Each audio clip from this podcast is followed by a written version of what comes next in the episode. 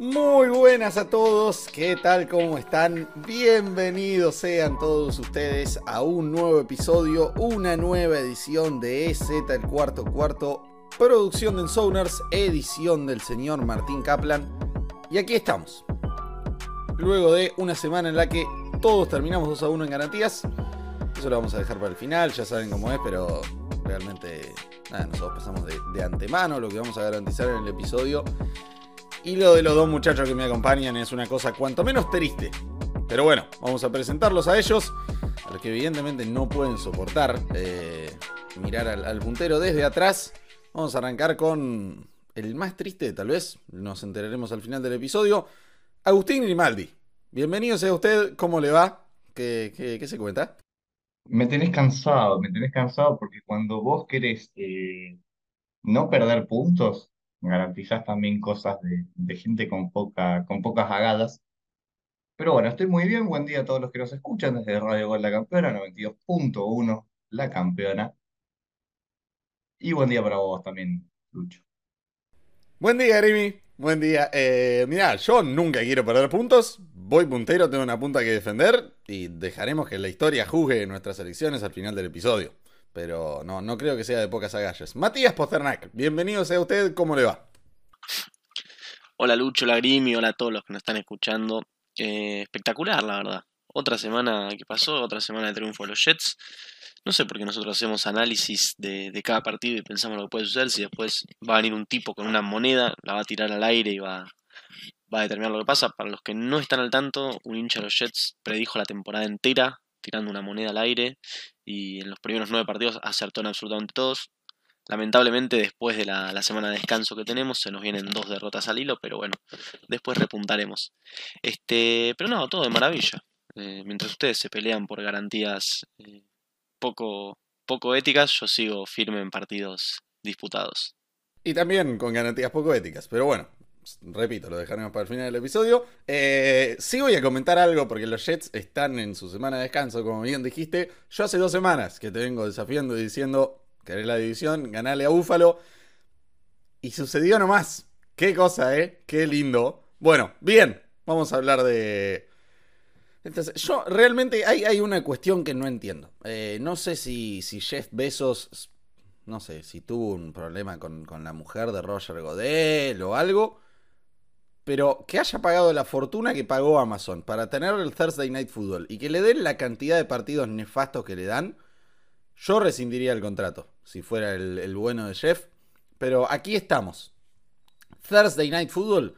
eh, ojo porque para el domingo al mediodía, a la mañana, podríamos tener un nuevo líder divisional en el sur de la NFC. Este partido pendiente de lo que pase en Seattle Tampa es por la división. Falcons visitan a Panthers.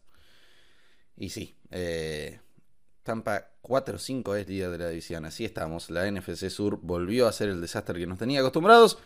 Bien, cuéntenme cómo lo ven, Grimy. A ver, me parece que no vamos a tener un partido como el que tuvimos el otro día. No creo que vaya a ser un partidazo, ni mucho menos un shootout. Sobre todo porque venimos en jueves y los equipos tienen un poco de descanso. Falcons realmente volvió a mostrar que PJ Walker es un coreback que es realmente malo. Y los Falcons, me gustó lo que hicieron contra Chargers. Lo que vos quieras, no tenían wide receivers, por lo menos top, como, como Mike Williams y Keenan Allen, pero no deja de ser un gran, gran equipo. Lo de Drake London, mami, no te puede arrancar la pelota de, la, de las manos Khalil Mack con tanta facilidad. De todas maneras, victoria para los Falcons, 27 a 24, y van a volver a tener el liderato de esa división porque más tarde te digo cómo sale Tampa. Desde mi lado no quiero hablar mucho del partido, son dos equipos que, que no me gustan ver.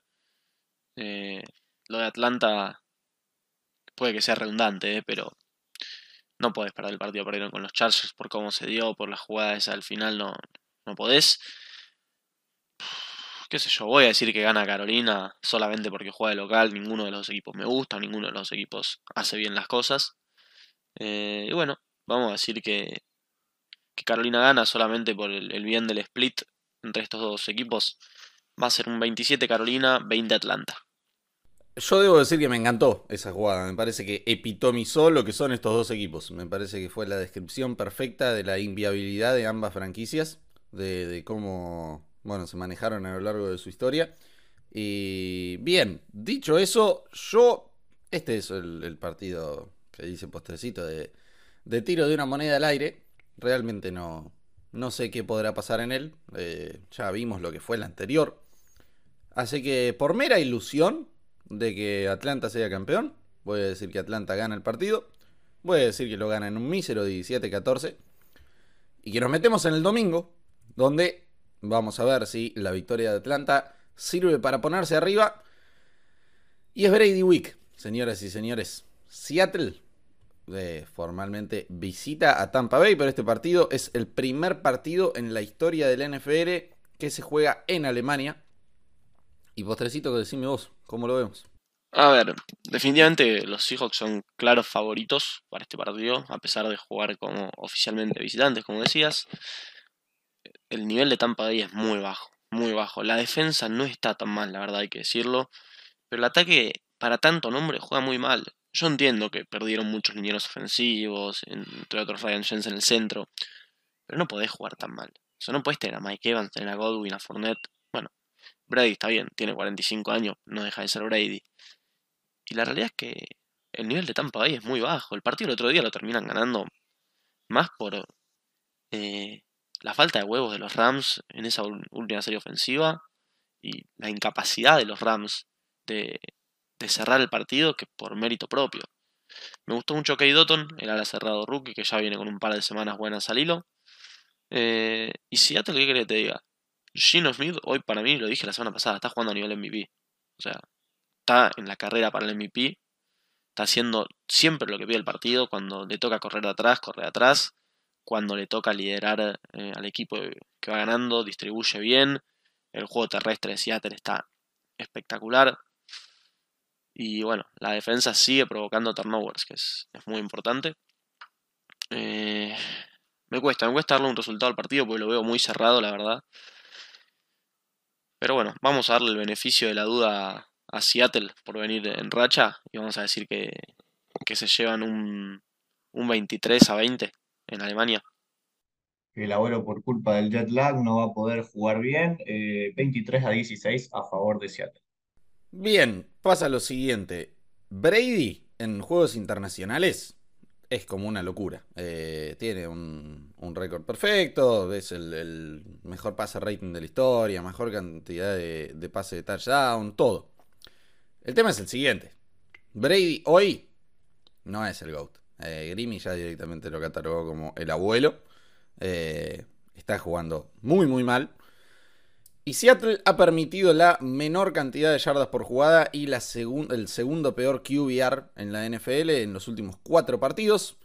Tariq Woolen ha permitido el cuarto peor pase rating eh, de la NFL en ese mismo rango.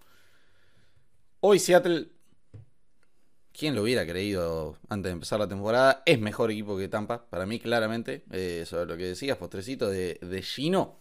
Para mí no, no voy a decir que ninguno necesariamente debería ganarlo o que es hoy en día el favorito, pero que merecen votos, por lo menos un voto para ganar su premio. Carroll Coach of the Year, Walker Offensive Rookie of the Year, Woolen Defensive Rookie of the Year. Eh, sí, sí, definitivamente sí. Un voto, por lo menos sí. Eh, y Gino, el Comeback Player of the Year, para mí sí lo tiene asegurado. Saquon, salí de acá, tomátela, tomátela. Y un botito para MVP, dámele. Pero bien, eh, cerrado eso, victoria para Seattle. Que está bien, todos. Pero, un segundo. Queda la mancha, obviamente, porque vale por 10. No, no, no lo vamos a negar. Del Super Bowl en temporada regular. Brady es claro hijo de Seattle, ¿eh? Claro. Eso se extiende. Esto es victoria para Seattle por 27-20. Bueno, dos cosas. La primera, no puedes decir que es hijo tuyo si te ganó un Super Bowl. Segundo. En temporada regular, viejo. Bueno, pero a nadie le importa la temporada regular. Vamos a arrancar por ahí. Lo que importa son los playoffs. Listo. Segundo, vos imaginate que Gino Smith tiene más votos de MVP que Russell Wilson en toda su carrera en Seattle. Aunque sea uno. ¿eh? aunque sea uno, la sería, pero muy, pero muy a favor de, de Pete Carroll. Sin duda, sin duda. Quiero, quiero que te retractes con tu falta de respeto hacia el Defensive Rookie of the Year, Sos Garner. Por el momento no hay nadie que le pueda sacar un voto. Es más, de hecho, él puede sacar votos para Defensive Player of the Year. Mira lo que te digo. No, no, todo bien con la salsa, pero no es una cuestión unánime, de ninguna manera. Eh, te, lo pongo como ganador si querés, ¿eh? Ningún problema, pero unánime ni a palos. Seguimos adelante, señoras y señores. me quiero preguntar algo a Grimy porque durante el partido el otro día me mandó en un momento que se había quemado la salsa porque Stephon Davis hizo creo que una atrapada. Después de la primera jugada del mundo. Sí, sí, no sé si no sé si agarró un buen chef y mejoró la salsa porque después yo a Dix no lo vi más. Eh, de hecho lo probaron un par de veces a, a Sos. No. Pero bueno, será momento de hablar de Josecito. Ah, mira, mira el partido que viene ahora. Presentalo, presentalo que, que viene ahora. Sí, sí, y, te voy a dejar porque leí un, comentario tuyo durante el partido de Josecito que me gustó mucho y sobre el cual me, gustaría que te explayaras. Espero que, sepas a cuál me estoy refiriendo. Los Minnesota Vikings visitan a, entre signos de pregunta, Josecito. ¿Cómo lo vemos? Los Bills tienen un equipazo, tienen el mejor plantel de la liga y probablemente juegan con el mejor equipo de la liga. Ahora, están a un quarterback top tier de ser imbatibles. Estos Bills, por ejemplo, con Patrick Mahomes son imbatibles, pues tienen un equipazo. Y ya sé, alguien me va a decir, sí, pero no viste a Josh Allen que salta jugadores todas las semanas o que tiró el pase más lejano de toda la historia de la liga. Sí, está bien. Eh, para el highlight juega. Ahora, la cantidad de errores que tiene Allen en todos los partidos, lleva 8 intercepciones a esta altura de la temporada, es demasiado. Por favor, no lo vuelvan a comparar con Patrick Mahomes. Allen es infinitamente peor. Y por esta temporada ya sáquenlo de la, de la carrera para el MVP. Debería ser demasiado y que todos los que están adelante hagan muy poco para poder ganársele por lo menos mi voto para el MVP. Porque no, yo no lo veo jugando a nivel MVP, yo veo un quarterback rodeado de mucho talento, que en sus primeras temporadas cuando no estuvo rodeado de talento, la verdad que no, no anduvo. Después sí, una gran línea ofensiva, eh, un cuerpo de receptores estelar con probablemente uno de los tres mejores de toda la liga, una defensa que lo salva cada vez que hace cagadas. Y bueno, se vio en playoffs porque Mahomes sigue siendo más que, más que Allen. Sobre este partido, otro partido me cuesta mucho, para empezar porque no se sabe si va a jugar Allen, no quiero decir que, a los Bills no les hace bien que juegue Allen, porque definitivamente es mejor que Casey Keenum. Pero, ¿ustedes vieron lo que son los partidos de los Vikings? Juegan un primer cuarto espectacular, y vos decís, estos pibes están para ir al Super Bowl. Y después como que se olvidan de, de jugar el partido por, no sé, 30 minutos, 40 minutos, y sobre el final encuentran formas de ganar. O sea, los Vikings hoy están 7-1 y yo no entiendo bien cómo. Pero bueno, eso también hay que reconocérselo a, a O'Connell, armado un equipo ganador, que se las rebusca para sacar partidos adelante. Y nada, creo que les va a costar ir a Búfalo. Eh, jugar de visitante en Búfalo, lo dije, Búfalo tiene un equipazo, Búfalo juega muy bien. Eh, más allá de que los Jets le hayan ganado, creo que siguen siendo el candidato a ganar la división. Así que, asumiendo que juega Allen, voy a decir que los Bills eh, bajan un poquito los Vikings y, y les ganan 30-23.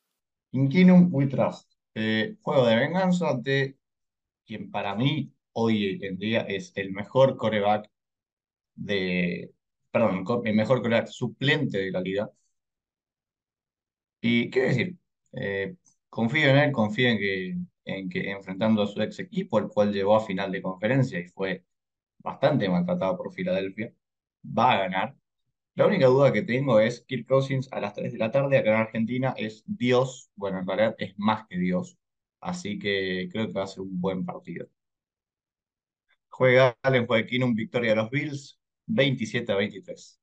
Bien, primero que nada, debo decir que a partir de ahora, todo lo que digas en el resto del episodio queda invalidado porque le faltaste el respeto a Minshu de una manera grosera no hay forma de que Case Keenum sea mejor el bigote. Así que todo lo que tengas para decir el resto del episodio simplemente no me interesa. Eh, defendete si querés. Pará, pará, pará, sí, ¿sabes qué es lo que pasa?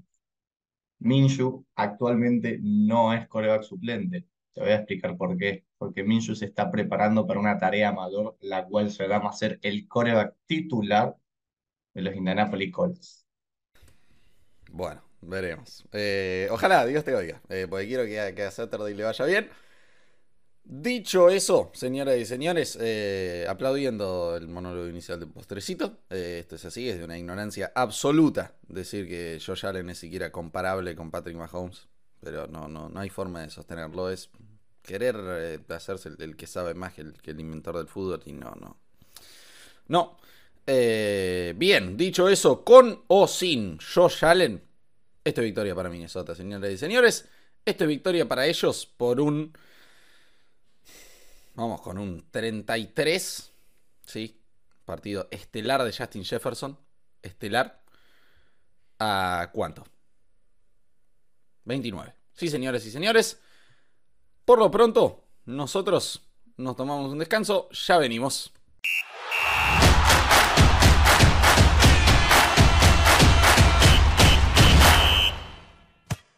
Bien, señoras y señores, adelante vamos. Recuerden ir a seguirnos en arroba en Sounders en Twitter y en Sounders.k, tanto en Facebook como en Instagram, además de seguir a este podcast en absolutamente todas las plataformas y redes imaginables en este universo, en Podcast SC.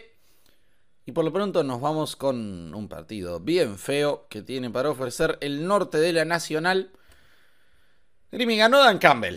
Ganó Dan Campbell. Ahora lo vas a bancar por el resto de la temporada, solo con estas dos míseras victorias, aunque pierda todo lo que le queda. ¿Qué me decís? A ver, yo dije que si ganaba, perdón, que si perdía no lo bancaba más y fuera... No, no, dijiste que no lo garantizabas más, lo cual fue bastante fácil de decir. No, dije que no predecía, en realidad que no predecía ni una sola victoria más en toda la temporada. Alguna victoria más va a tener, sobre todo porque creo que todavía le, le queda volver a jugar contra Green Bay. Pero se enfrenta al quien va a ser el mejor coreback de la clase 2021, el señor el cual hace tres partidos seguidos que viene teniendo más de 100 en rating pasador. Estoy hablando del señor Justin Fields, que nada, ha tenido una evolución en los últimos tres partidos que ha sido increíble. Creo que Everflux ha encontrado la manera de hacerlo jugar. Me encanta cómo está jugando Fields. Me encanta el ataque de Chicago, cómo está, cómo está haciendo las cosas. Sí, tiene que mejorar la línea ofensiva, eso, es clarísimo. Y todavía tiene que tener mucho más talento en receptores, por lo menos si quiere competir eh, en algún momento de, de su historia. Pero lo que, lo que estoy viendo me gusta, me gusta mucho y va a seguir así. Los Bears se van a poner 4 y 6 de la mano de, Fields, de la mano de Kamet, de la mano de Mooney. 31 a 23 a unos Lions que, bueno, lamentablemente no van a poder eh, tener dos victorias al hilo. No mucho más para agregar, muy bien por Fields. Lo único, Grimmy, ser el mejor quarterback de su clase no es mucho, mucho halago, la verdad. Es ser el menos peor, te diría. Eh, mira que yo lo quiero a Zach Wilson, quiero que vaya bien, pero eh, entre Wilson, Mac Jones, Trey Lance, Trevor Lawrence y Davis Mills, eh, bueno, destacarse más que alguno de esos no es, no es ningún gran mérito. Eh, me gustó 31-23 a favor de Chicago y bueno, verá si puede pelear por un wildcard en esa conferencia nacional que, bueno, ni, ni quiero hablar. Pinchó como un globito esa clase. ¿eh? Yo solo voy a decir una cosa. A ver si, si me ayudan ustedes, porque no me acuerdo del textual. Pero Justin Fields, después de una derrota, declara que el hincha no sufre lo que sufren ellos. No me acuerdo si no sufre o no sacrifica. No, esa es la, la palabra que no recuerdo, pero era una de dos. Pocos días después, se hace viral en Twitter eh, un video de un hincha de los Bears que llorando le dice a su mujer, a vos te conozco hace dos meses, este ha sido mi equipo por 22 años, explicando por qué lloraba por ellos, como no por ella. Después de ese video, Justin Fields entendió que sí, que el hincha sí sufre lo que ellos, si no más. Y acá está, jugando al nivel en que está jugando, señoras y señores, victoria para Chicago, porque este nivel de Justin Fields contra Dan Campbell no es competencia. Eh, ¿Qué sé yo? No sé, viejo. 27-17, vamos, vamos con paliza. Bien, No, no, Seguimos no adelante. conocía eso, para, no conocía eso. ¿no lo habías visto? Si llega a perder, llega a perder con Detroit, que le metió 15 puntos nada más a Green Bay, Chicago va a, pasar a tener una N al final de su nombre.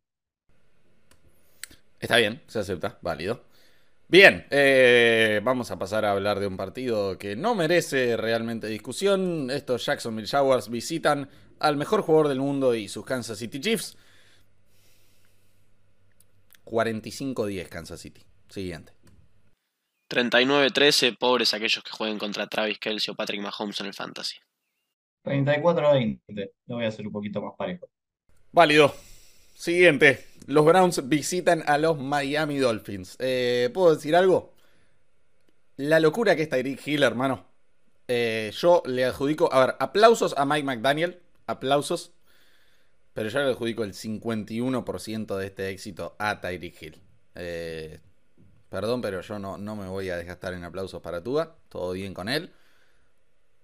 Pero qué locura Tyreek, hermano. Qué locura. Realmente cuando va a las conferencias de prensa y le dice a los periodistas, yo pondría buenos números estadísticos con voz de quarterback, tiene razón.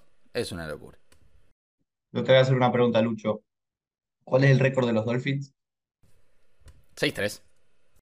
¿Sabes eh, cuántas victorias tuvo Dolphins de esas seis con Tua fuera del campo? Ninguna. Cero. Bien. Tyreek Hill con Skylar Thompson, con Teddy Bridgewater, siguió poniendo bueno. Creo que hubo un partido que tuvo más de 150 yardas. Sin Tua, ese equipo se cae a pedazos. Sí, me preocupa mucho la, la defensa de, de Miami. No podés permitir 32 puntos a Chicago, lo que vos quieras, con Justin Fields, pero sigue siendo un equipo malo. Ahora, se va a enfrentar a Cleveland, que si Jacoby Brissett no juega en prime time, es malo. Entonces, confiando en que van a mejorar, en que Javen Howard se va a acordar que es uno de los mejores man-to-man de la liga, no solamente de su división, 27 a 17 a favor de Miami.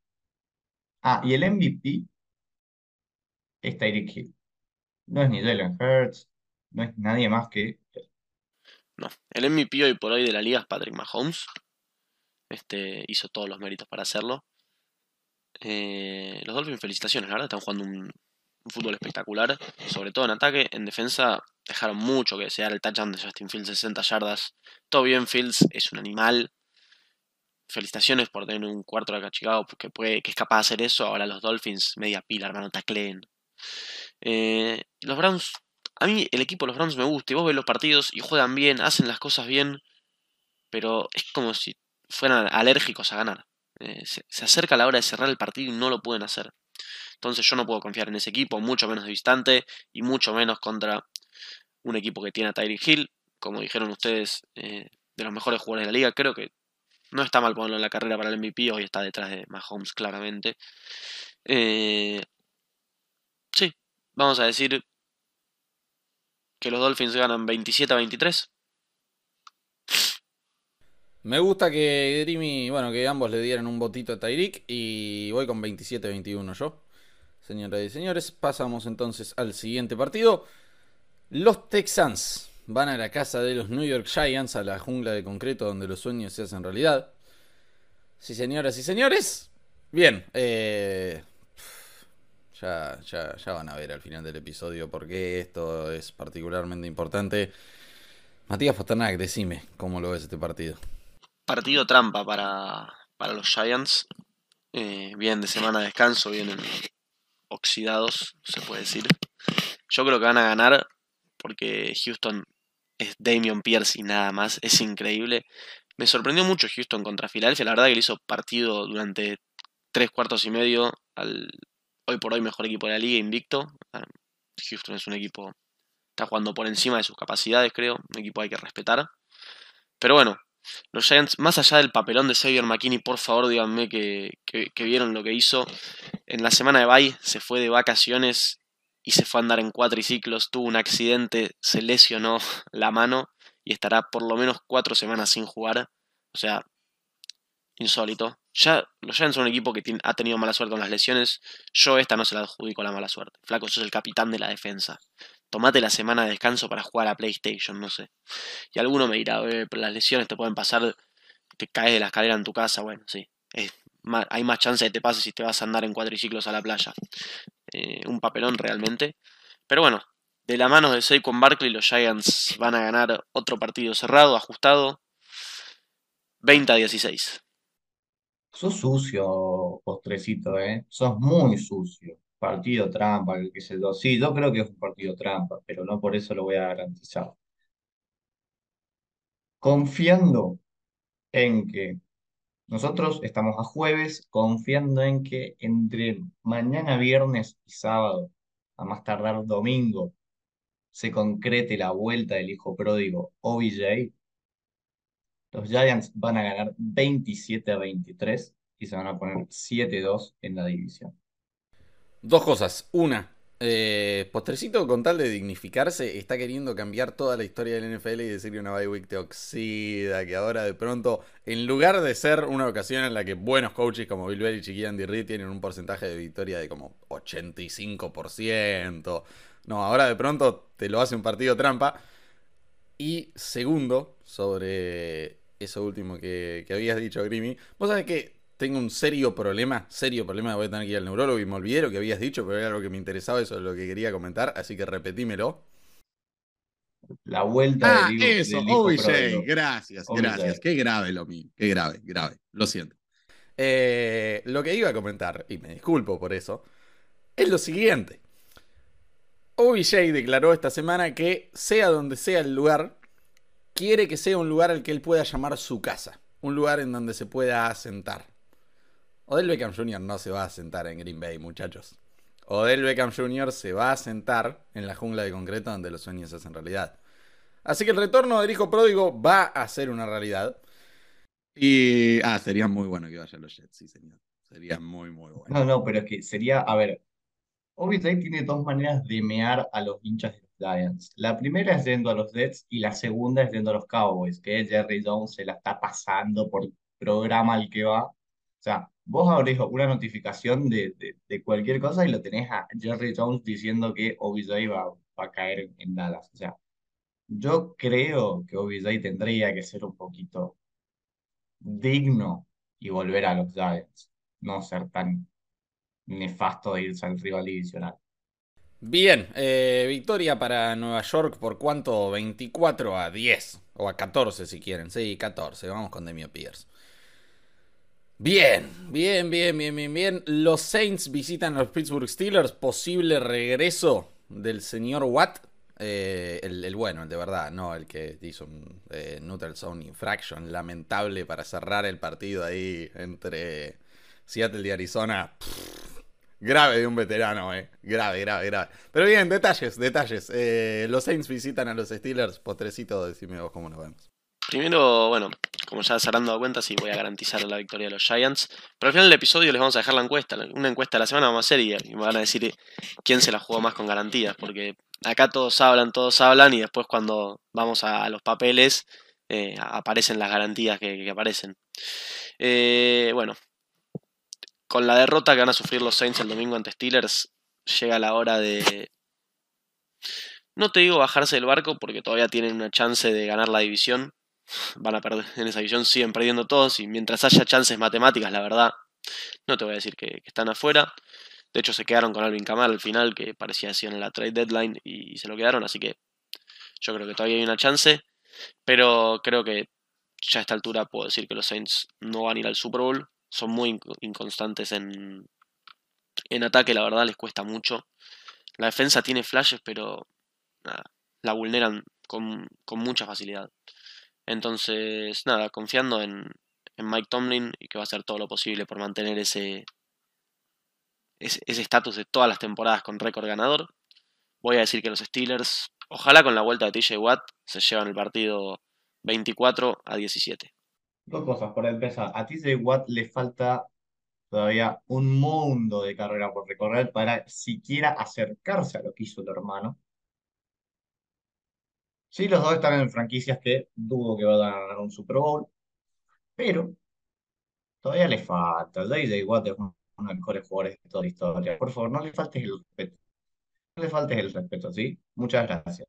Eh, segundo, si los Saints perdiendo este partido llegan a ganar la división, yo el año que viene, desde el episodio número uno de, de Off-Season hasta el Super Bowl, Lo con una gorra de Seattle que me regaló mi hermano, la cual no uso nunca.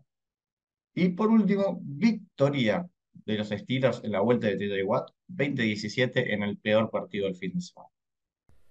Brindo por eso entonces. Salud. Eh, no, no, claramente JJ es mejor, simplemente aproveché el momento, me acordé de la jugada. Dicho eso, bien, no, no, no me parece que merezca mucho más análisis el que le dieron este partido. Victoria para Pittsburgh. Eh, si vuelve TJ Watt, los Saints no van a superar los 14 puntos.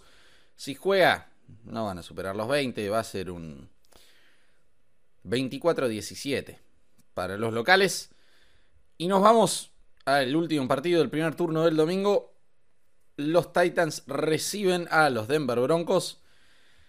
Y a ver si después del viaje, después de Russell Wilson haciendo las, pantomimas que hizo ahí en el avión, imagino que, habrán escuchado que mientras sus compañeros dormían él estaba elongando. Bueno, a ver si, si finalmente juegan algo y esta ofensiva remonta. Espero que no, porque quiero una pick top 5 del draft. Pero bien, eh, postrecito, decime cómo lo ves el partido. A ver, ustedes saben, yo siempre fui muy crítico del trabajo de Nathaniel Hackett en estos ocho partidos si no gana este partido, definitivamente es momento de, echarlo. Sobre todo porque, a ver, Tennessee tiene probablemente al jugador ofensivo más imparable de la liga, que es Derrick Henry, el más difícil de detener.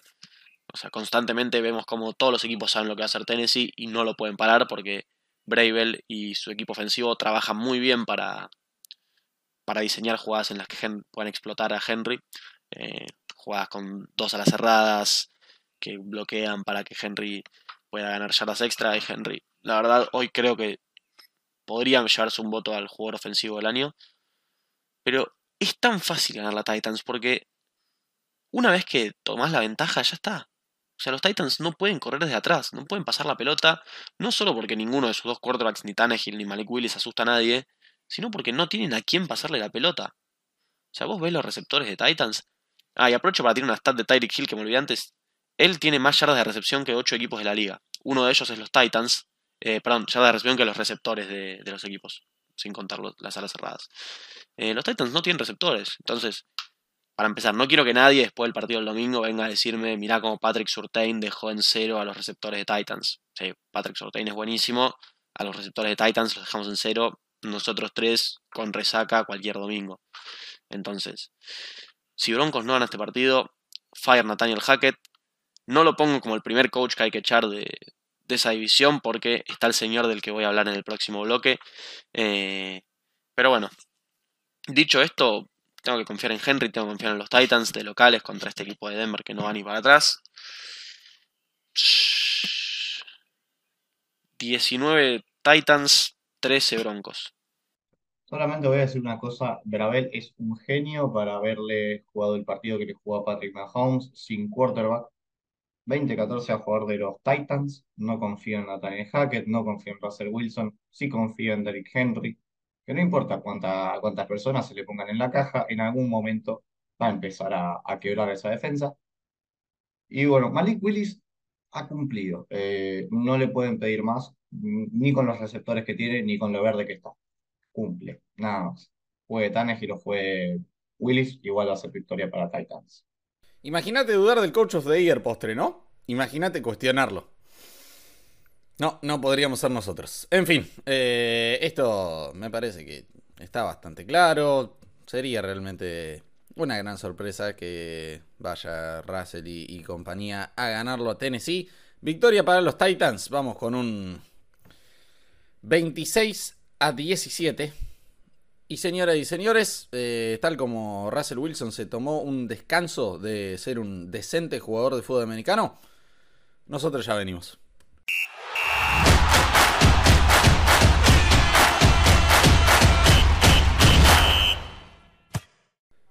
Muy bien, les recuerdo a todos de ir a seguirnos en absolutamente todas nuestras plataformas, arroba en en Twitter, en Sowners.ok, tanto en Facebook como en Instagram. Y bueno, también de seguir a este podcast en absolutamente todas sus plataformas. Eh, arroba podcast SC. Bien.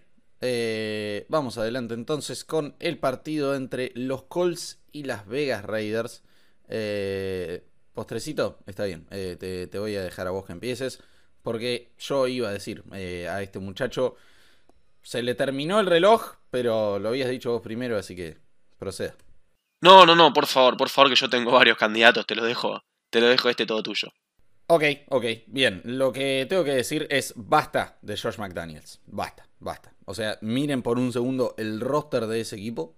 Miren por un segundo el récord de ese equipo. Miren la siguiente estadística. Eh, en la historia de esta franquicia, de ahora Las Vegas Raiders, entre 1960 y 2021, cinco veces habían perdido un partido en el que lideraban por 17 puntos o más. En 8 partidos de 2022 ya les pasó 3 veces. Josh McDaniels, como head coach, es alérgico a ganar. Alérgico. Si gana, se muere. Así que eh, intenta evitarlo a toda costa. Es, es, un desastre. Pero un desastre lo de este muchacho, viejo. No, no, realmente no puede ser. No hay justificación alguna para comparar ese roster con ese récord y que te dé el resultado que te da. Eh, del otro lado, me voy a, voy a hablar de los coaches en este partido nomás. Banco a Jeff Saturday simplemente porque, nada, gran socio de Peyton Manning dentro de la cancha y todo lo que tenga el sello de aprobación de Peyton Manning tiene el mío. Eh, si Peyton comete un crimen de lesa humanidad, yo voy a ir y cometer uno peor solo para mantener bien su, su reputación. Eh, así que a muerte con Jeff, a muerte con Jeff. Pero, dicho eso, señores y señores. Esto tiene que ser victoria para Las Vegas. Eh, y la única razón por la que digo que es victoria para Las Vegas es lo que vengo diciendo ya hace un par de semanas. No, no me coinciden eh, roster con récord. O sea, no, no hay forma de que eso sea sostenible. No hay forma de que Las Vegas siga perdiendo partidos. Entonces, no me importa cómo, no me importa por qué resultado. Lo lamento por Jeff, victoria para Las Vegas, simplemente porque algo en la vida tiene que tener sentido. Más allá de que alguien pueda predecir una temporada entera con lanzamiento de moneda, Basta, basta. Victoria para Las Vegas. No voy a decir resultado, no me interesa. Victoria para Las Vegas. Lo de McDaniel, señores. Lo de McDaniel. Bueno, Lucho ya lo dijo todo. Yo no entiendo, alguien tendrá que explicarme por qué los entrenadores, los equipos abandonan las cosas que le dan resultado en el primer tiempo. O sea, yo entiendo, vas ganando, me decís, a orientar hacia el juego terrestre, cansar a la defensa, dejar a su equipo fuera de la cancha, agotar el reloj. Ahora, si ves que, que Davante Adams se cansó de quemar a los defensores de Jacksonville todo el primer tiempo. ¿Por qué parás? Un solo target en el segundo tiempo tuvo. O sea, no te digo, vas ganando, bueno, seguir revoleando la pelota, total. Yo entiendo, es arriesgado, te pueden interceptar, hay más chances de que te saquen rápido el campo. Pero mezcla, no, no abandones lo que te da éxito. McDaniels, por favor. Bueno, vamos a hablar un poquito de los Colts ahora, porque finalmente el barco de Frank Reich ha tocado fondo. Eh, las dos caras de la moneda. La primera, el récord de 40-33-1, mirando los quarterbacks que tuvo, es admirable. La, otra cara de la moneda, Reich tuvo mucho que ver con esos quarterbacks. O sea, no es que él llegó y le dijeron, estos van a ser tus cinco quarterbacks. O sea, él tuvo que ver en la decisión de cada uno de los quarterbacks que tuvieron. Así que no, no está absolutamente desligado. Muy raro el manejo de, Irse y Chris Ballard, que son el dueño y el general manager, que hace una semana habían dicho que el trabajo de Reich no corría peligro. Pero bueno, creo que no está mal la decisión, era momento de un, cambio de aire, ya eso no da para más. Seguramente Reich va a encontrar trabajo de coordinador ofensivo o coordinador de quarterbacks en algún equipo y le va a ir muy bien. Sobre Jeff Saturday, impresionante, no sé si, si estuvieron al tanto de lo que sucedió en la semana, la semana anterior. Desde su cuenta personal de Twitter puso, los Riders son horribles. O sea, y esto era antes del despido de Reich y de que sea contratado como interino. Y da la casualidad que ahora le toca enfrentarse a los Riders. O sea, imagínense lo que va a hacer los, Riders si ganan. Imagínense lo que va a hacer los Colts si, si le ganan a, los Riders. La verdad es que el, el tipo no mintió, los Riders son horribles, pero bueno, ahora que los tiene que enfrentar queda un poco peor porque puede llegar a perder, tiene muchas chances de perder. ¿Qué crees que te diga? Yo no confío en ninguno de estos dos equipos para ganar, ya me cansé de los dos esta temporada. Esto es un empate en 24. Jeff Saturday will coach on Sunday. Es muy bueno. Pero, ¿sabes qué va a ser bueno? Que para mí Saturday sabía, o sea, lo craneaba que iba a ser el head coach interino de los Colts y lo tuiteó para empezar a picar el partido, en un partido al que a nadie le interesa. Ahora, lo que a mí me preocupa de Las Vegas es que Lucho lo viene diciendo ganador, creo que en siete partidos de esta Todos los partidos de la con- temporada, todos, menos todos, con- y siguen menos- perdiendo. menos con Kansas City. Ahora, yo entiendo que te puedan remontar 17 puntos los Chiefs, porque bueno, son los Chiefs. Pero bueno, te remontó Arizona, te remontó Jaguars y no me acuerdo qué otro equipo le remontó. Un papelón. Y no había dado ganar a Las Vegas, pero dado que Lucho lo sigue garantizando, esto es victoria para Colts. 15-12. Se acepta. Eh, sumamente válido, muy válido. Ah, Pero una cosa, una cosa para el señor Chan- Chandler Jones, que se la pasó boqueando, que se quería ir de Arizona. Mami, estás acabado, hermano. Estás acabado. A, a pedacitos se cae, ¿eh? Pero realmente, insólito. Eh, voy a tirar un, pequeño update del fantasy interno en Zoners. El señor Grimaldo pasó a, a liderar, se encuentra primero con récord de 8-1, yo segundo, récord de 7-2. El señor Fede Schwinn, conductor de Z Fantasy, vayan a escuchar ese podcast para todas las recomendaciones, porque por más que nosotros le ganemos, porque somos mejores que todo el mundo, eh, el pibe sabe de lo que habla. Está tercero con 6-3, postrecito sexto, abajo, 5-4. Triste. Arrancamos los tres primeros, se pinchó. Eh, vayan a escuchar EZ Fantasy, vayan a escuchar EZ College para toda la información del fútbol colegial. Seguimos adelante, señoras y señores. Los Cowboys visitan los Green Bay Packers y un hincha de Green Bay, eh, lo han escuchado en este podcast del señor Manolo Lich, eh, Manuel se llama él, yo le digo Manolo, me preguntó si estaba bien tanquear, si estaba bien que considerara el tanquear. Es triste, viejo, que Green Bay esté pensando en tanquear. Pero bueno, eh, aquí estamos. Grimi, ¿cómo lo vemos? Sueño con que Dallas meta un 28-0 en la primera mitad, sienten a Rodgers, entre Orlando, mete unos 17 puntitos como para decir, bueno, abuelo número 2, se te pasó la hora en esta liga, es mi tiempo. 28-17 a favor de los Cowboys, Mika Parsons se va a comer crudo a el señor Aaron Rodgers y bueno, nada, le queda, encima le queda un año más a Aaron Rodgers de sufrimiento. Victoria para los Cowboys.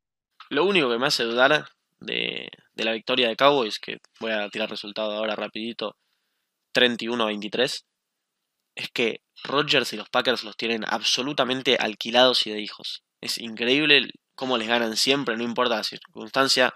Se acordarán todos, hay un meme muy famoso de están festejando con un minuto y 13 segundos en el reloj. Agarra la pelota Rodgers, se los gana.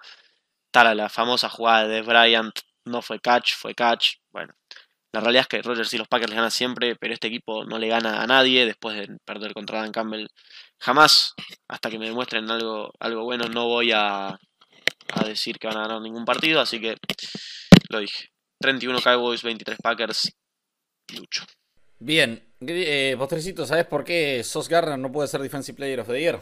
Porque es Micah Parsons, un señor que va a ganar a lo largo de su carrera al menos 3, que va a terminar top 5 entre jugadores defensivos de la historia y que va a ganar este partido, por su cuenta.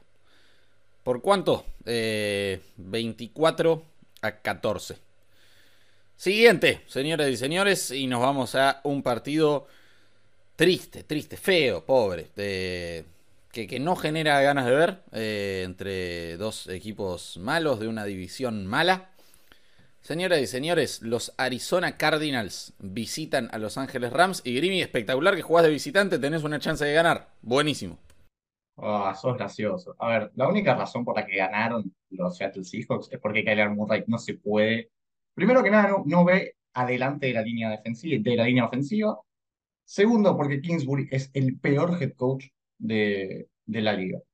Porque hace cuatro años sigue haciendo lo mismo, entonces ya es fácil saber lo que va a hacer. Pase pantalla, pase largo en tercer down, que siempre es malísimo, y correr para dos o tres yardas en primer down. Bien.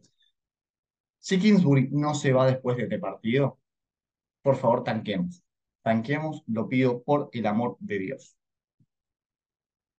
Nada, victoria para los Rams 23-17. Estoy recontra caliente y no me quiero extender demasiado porque se nos va a ir el programa. Vamos a terminar haciendo un programa de dos horas, pero ya está. Victoria de Rams. Me sumo a la victoria de Rams porque. No me preguntes por qué. No sé si estarán peleados Grim y capaz me a. Eh, aclarar un poco esa situación. Tan peleados Murray y Hopkins, los vi insultándose en las sidelines y durante toda la segunda mitad Murray ni siquiera lo miraba a Hopkins, cosa que me molesta mucho porque lo tengo en uno de mis equipos de fantasy y necesitaría que sume puntos eh, porque es un receptor del carajo. Eh, pero no, van a tener que ganar los Rams sin mucho. Eh. Las Rams no les sobra nada, no les sobra nada. No se vieron que Jalen Ramsey le preguntaron qué pasó en el último drive, que la defensa se dio y dijo, pasó que no tendríamos que haber estado en la cancha. Básicamente le tiró un palito a la ofensiva a McVay. Así que esos Rams con un anillo de Super Bowl están a punto de implosionar. Pero bueno, a, estos Cardinals le van a ganar y le van a ganar 16 a 10. Qué tipo Jalen Ramsey, ¿eh? Qué jugador, pero realmente se, le va la, boca de las manos a veces. Bien, eh, dicho eso, señores y señores, victoria para Los Ángeles Rams. Sí, va a ser un, partido cortito, ¿eh? Vamos con un 23-20 para ellos. Y nos movemos a otro partido de oeste, pero interconferencial. Los Chargers visitan a los San Francisco 49ers. Grimy, ¿cómo lo ve? Victoria 23 a 20 a favor de San Francisco. Me gusta mucho lo que está haciendo eh, Shanahan desde la llegada de McCaffrey. Creo que van a seguir jugando bien. Igual partido de poco punto. Eh, los Chargers, por más que estén 5-3, uno siempre dice que el equipo es la muestra de tu récord. Yo no creo que sea así en, algunos casos. Los Chargers no están jugando bien. Y todo lo que quiera, no estaba Mike Williams, no estaba Keenan Allen, pero Herbert tendría que poder salir a flote sin ellos. 23-20 a favor de San Francisco. Staley ganó, así que no, lo, no voy a pedir su renuncia. Le ganó Atlanta, por culpa de Atlanta. No están jugando bien los Chargers, pero bueno, vamos a darles el beneficio de la duda por todas las lesiones que tienen. Son el equipo más lesionado de la liga, sin dudas. No les va a alcanzar para ganarle en, en prime time a San Francisco. Que Lucho, vos decías que Gino Smith le va a ganar a Barkley el Comeback Player of the Year. Cuidado con McCaffrey, también está en esa carrera. Eh, y sobre todo si mantiene el nivel que mostró en Niners. Eh, este partido 27 para San Francisco, 18 para Los Ángeles. No, simplemente no. Eh, no, no. ¿Sabes lo que le falta a Christian McCaffrey para meterse en esa carrera? Mamá. No, no digo que no lo puede hacer, pero le falta mucho. Bien, dicho eso, sí, lamentablemente me, me, asusta un poco lo que puede hacer esa ofensiva de San Francisco. La defensa sabemos que buena es, y, este es el tipo de partidos que los Chargers pierden. Así que vamos con victoria para San Francisco. Vamos con un. ¿Cuánto? 27-24. Y nos vamos al Monday Night. Que bueno, está bien. Decí que es divisional. Decí que por lo menos es Filadelfia. Dije esto el, jueves pasado. Eh, este partido es bueno porque lo juega Filadelfia. Recibe la visita de los Commanders. Eh, un Filadelfia que, sin ser una locura, eh, sin ser un equipo nivel 8-0. Eh, ganó todos los partidos que jugó. Es el único que lo hizo. Y hoy deberían ser el favorito a ganar la conferencia. Yo creo que lo van a hacer. Camino a eso. A los Commanders los van a pasar por arriba. ¿Cuánto? 34-20. Confío en la vuelta de Chase Young para este partido. 24 a 20 para mí, para los Eagles. De todas maneras, tiene un calendario muy fácil. O sea, realmente salir menos de 15-2 o 16-1 ya sería, bueno, a ver, tenemos un calendario demasiado fácil. No hay equipo que le pueda realmente competir eh, en el calendario que le queda. Quizás Dallas, quizás Giants en algún partido, pero no, la verdad que Filadelfia ya está pensando en playoffs, te diría. Victoria de los Eagles. Corríjanme si me equivoco, pero el último equipo en empezar 8 y 0 de una temporada los Steelers llegaron 11 y 0 al partido contra unos Commanders que venían por debajo de 500 y a partir de la gran defensa de Washington terminaron perdiendo. ¿Vuelve Chase Young? Sí, vuelve Chase Young. Hay upset, señores. Si vuelve Chase Young en Monday Night Football. Hay upset de Washington. 17-13 Washington con Chase Young. Con Chase Young. Si no, gana Filadelfia cómodo. Si no, gana Filadelfia cómodo. Eh, aplausos y ovación a la gallardía. Sí, señor. Me encantó. Me encantó. No, no te voy a acompañar, pero me encantó. Eh, bien. Dicho eso, y buena forma de cerrar las predicciones de la semana. Vamos con las garantías, muchachos. El único con una pizca de honor, integridad y dignidad garantiza a Minnesota, Las Vegas y Los Ángeles Rams. Grimy. Dallas, Miami y Kansas City. Lamentable. Como ya saben los New York, New York Giants, Pittsburgh enfrentando a los Saints y Chicago también para cerrar. Vamos por la remontada. Eh, vamos a poner la encuesta que dijo Postrecito, preguntando quién es el que más se la jugó. Eh, espero que todos coincidan y que comenten en los comentarios, eh, valga la redundancia, se pueden disculpar, que yo debería anotarme un punto extra solo por la vergüenza que son estas garantías, eh, meterlo de, escritorio, porque tristísimo esto. Bien, vayan a seguirnos en todas nuestras redes y plataformas, arroba en Sounders en Twitter, en Sounders.k, tanto en Facebook como en Instagram, visiten nuestra web en Sounders.net, sigan a este podcast en todas sus redes en arroba podcast SC. Dicho eso, entonces, gracias a todos por acompañarnos, por estar del otro lado, como siempre, abrazo grande para todos y muy buena semana. Chau, chau.